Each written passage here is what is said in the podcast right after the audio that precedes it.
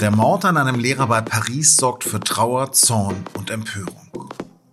Ein junger Islamist hat ihn enthauptet, offensichtlich, weil er Mohammed-Karikaturen im Unterricht gezeigt hat. Über das Entsetzen der Franzosen spreche ich mit dem SZ-Frankreich-Korrespondenten Leo Klim.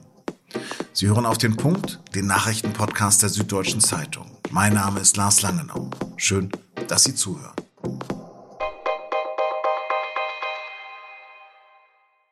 Ich muss gestehen, mir fällt gerade kein richtig guter Mohammed oder auch Jesus-Witz ein, aber ich würde ihn bringen. Aus Solidarität und weil ich nicht möchte, dass wir uns beschränken. Ich denke, nein, ich bin davon überzeugt, dass es möglich, ja geboten sein muss, Witze auch über Religion zu machen. Blasphemie hin oder her. Was da am Freitag in einem Vorort von Paris geschehen ist, war nicht nur ein überaus brutaler Mord. Es war ein Angriff auf die Aufklärung. Oder wie man es in Frankreich sieht, ein Angriff auf die Republik, auf ein Land, das seit 1789 bemüht ist, strikt zwischen Staat und Religion zu trennen. Und zu dessen unabdingbaren Grundwert die Meinungsfreiheit gehört. Und zu der zählt in Frankreich selbstverständlich auch die Gottes- oder Religionslästerung. Was war geschehen? Ein 18 Jahre alter Russe tschetschenischer Herkunft hatte den Geschichtslehrer Samuel Paty auf der Straße mit einem Küchenmesser enthauptet. Der Täter war mit seiner Familie 2006 geflüchtet und hatte sich wohl im Sommer im Netz radikalisiert und wollte sich offensichtlich mit der Tat für die angebliche Verächtlichmachung des Propheten rächen. In den Tagen zuvor hat der Streit zwischen dem Lehrer und Eltern muslimischer Schüler gegeben, weil er im Unterricht zum Thema Meinungsfreiheit mehrere Mohammed-Karikaturen aus der Satirezeitschrift Charlie Hebdo gezeigt hatte. Der Vater einer Schülerin hatte den Lehrer dann via Twitter angeprangert und seinen Namen preisgegeben. Der Täter wohnte 80 Kilometer vom Tatort entfernt. Er kannte Paty nicht persönlich und er fragte vor der Schule dann seine Identität. Dann schritt er zur Tat und prahlte mit dem abgeschnittenen Kopf des Lehrers auf Twitter. Polizisten erschossen ihn, als er mit Waffen auf die Beamten losgegangen ist. Zehntausende haben am Wochenende wie hier in Paris gegen die wahnwitzige Tat demonstriert. Am Montagmorgen liefen dann im ganzen Land zahlreiche Polizeieinsätze gegen Islamisten an. Dutzende muslimische Organisationen sollen verboten werden und es kursieren die Namen von 231 mutmaßlichen Extremisten, die jetzt ausgewiesen werden sollen.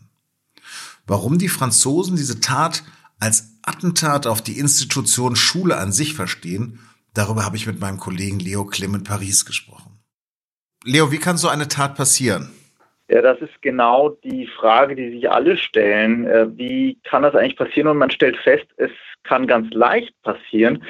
Es reicht, dass sich ein Familienvater echauffiert darüber, dass äh, im Unterricht äh, Mohammed-Karikaturen gezeigt werden, dass ihm etwas nicht passt und dass er das ins Netz trägt und dass ähm, ganz woanders 80 Kilometer entfernt davon jemand anderes, der keinerlei Verbindung zu diesem Vater hat und zu der Schule, an der das passiert ist, äh, sich dann noch mehr echauffiert und ähm, jemand, der vielleicht eh fanatisiert ist und ähm, dass der dann zum Täter wird, der andere.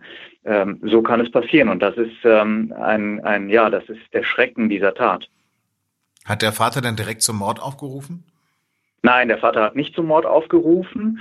Ähm, er wurde auch dann unterstützt, als das äh, ja als äh, diese Empörung allmählich immer breiter wurde in einem bestimmten ähm, kleinen, aber radikalen Teil der islamischen ähm, Community von anderen, von äh, auch behördenbekannten Islamisten.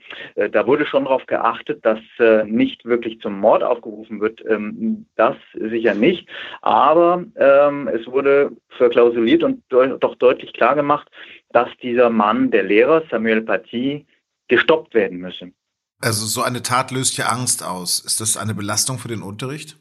Ganz sicher. Man muss sich da hineinversetzen. Wie soll ein Lehrer, der ähm, seit den Attentaten von Charlie Hebdo 2015 den expliziten Auftrag hat, der französischen Regierung und des Schulministeriums verstärkt auf das Thema Meinungsfreiheit einzugehen, wie soll der das jetzt noch in Ruhe tun können? Das ist natürlich extrem und ich glaube nicht, dass sich alle einschüchtern lassen. Aber es hat, das ist ja die Essenz von Terrorismus, es wirkt sicherlich.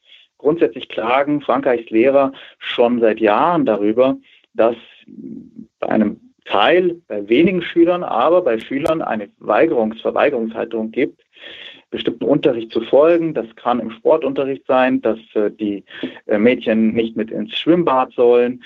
Das kann im Biologieunterricht der Sexual die Sexualkunde sein.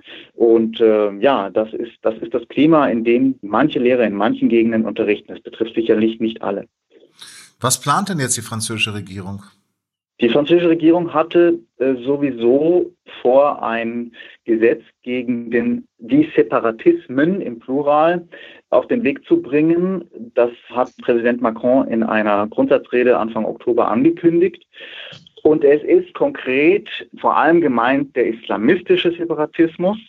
Das sieht vor, dass äh, vor allem bestimmte Vereine stärker kontrolliert werden, dass die Finanzierung von Moscheen genauer überwacht wird, dass die Ausbildung der Imame äh, besser kontrolliert wird. Das sind lauter Bereiche, wo ja, die Regierung selbst auch offen sagt, ähm, hier hat sich eine Parallelordnung aufgebaut in manchen Vierteln und ähm, es gehe darum, dort wieder das Gesetz der Republik vorherrschen zu lassen. Leo, was muss passieren?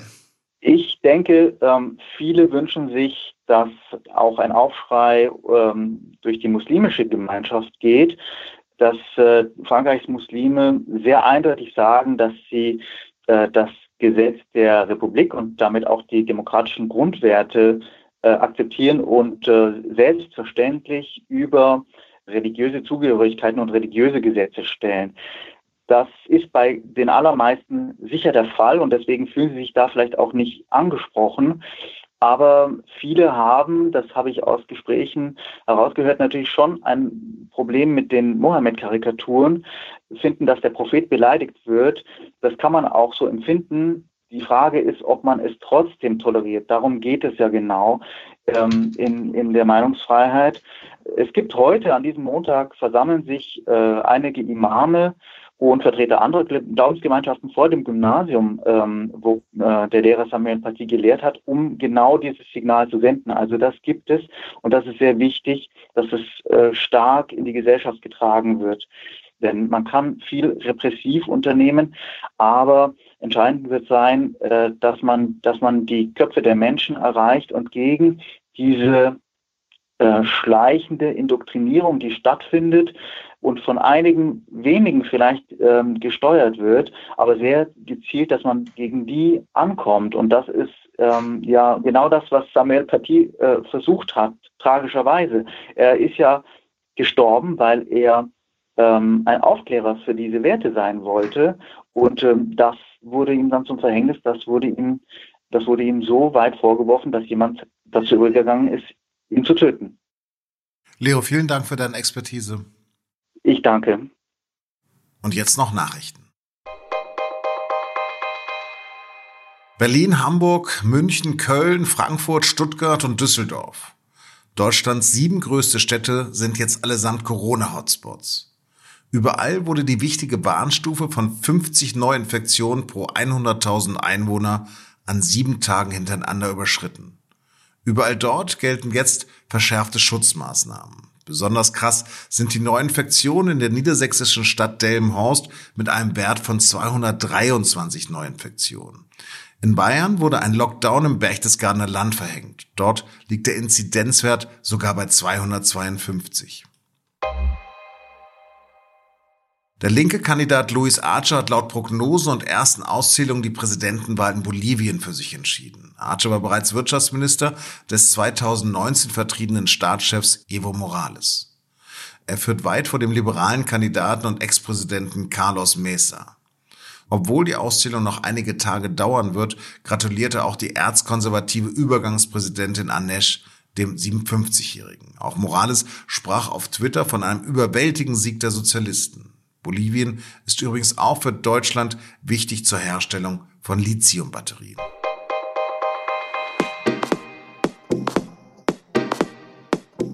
Die Corona-Pandemie spitzt sich fast überall wieder zu, aber Europas Top-Fußballer starten diese Woche in die neue Saison der Champions League.